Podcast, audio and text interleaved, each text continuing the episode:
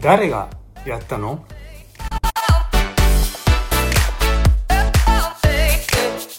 こんにちは、オーデービットシリーズ、神の愛を受け入れ、神を愛する歩みへと、今回は第一サムエルの30章21節から25節です。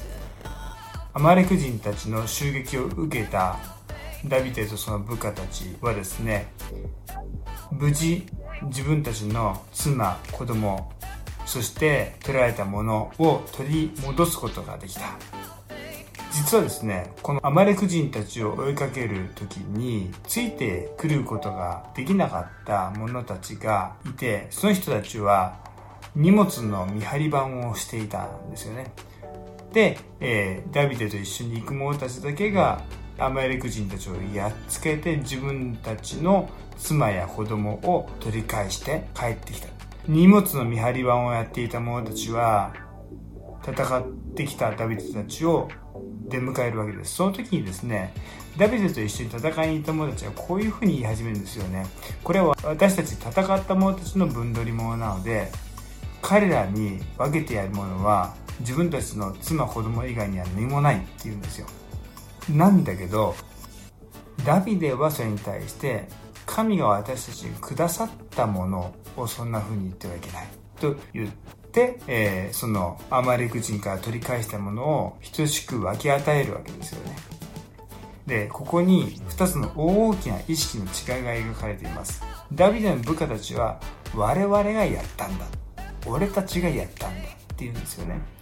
なんですけど、ダビデの方は神が与えてくださったんだと言うんですよ。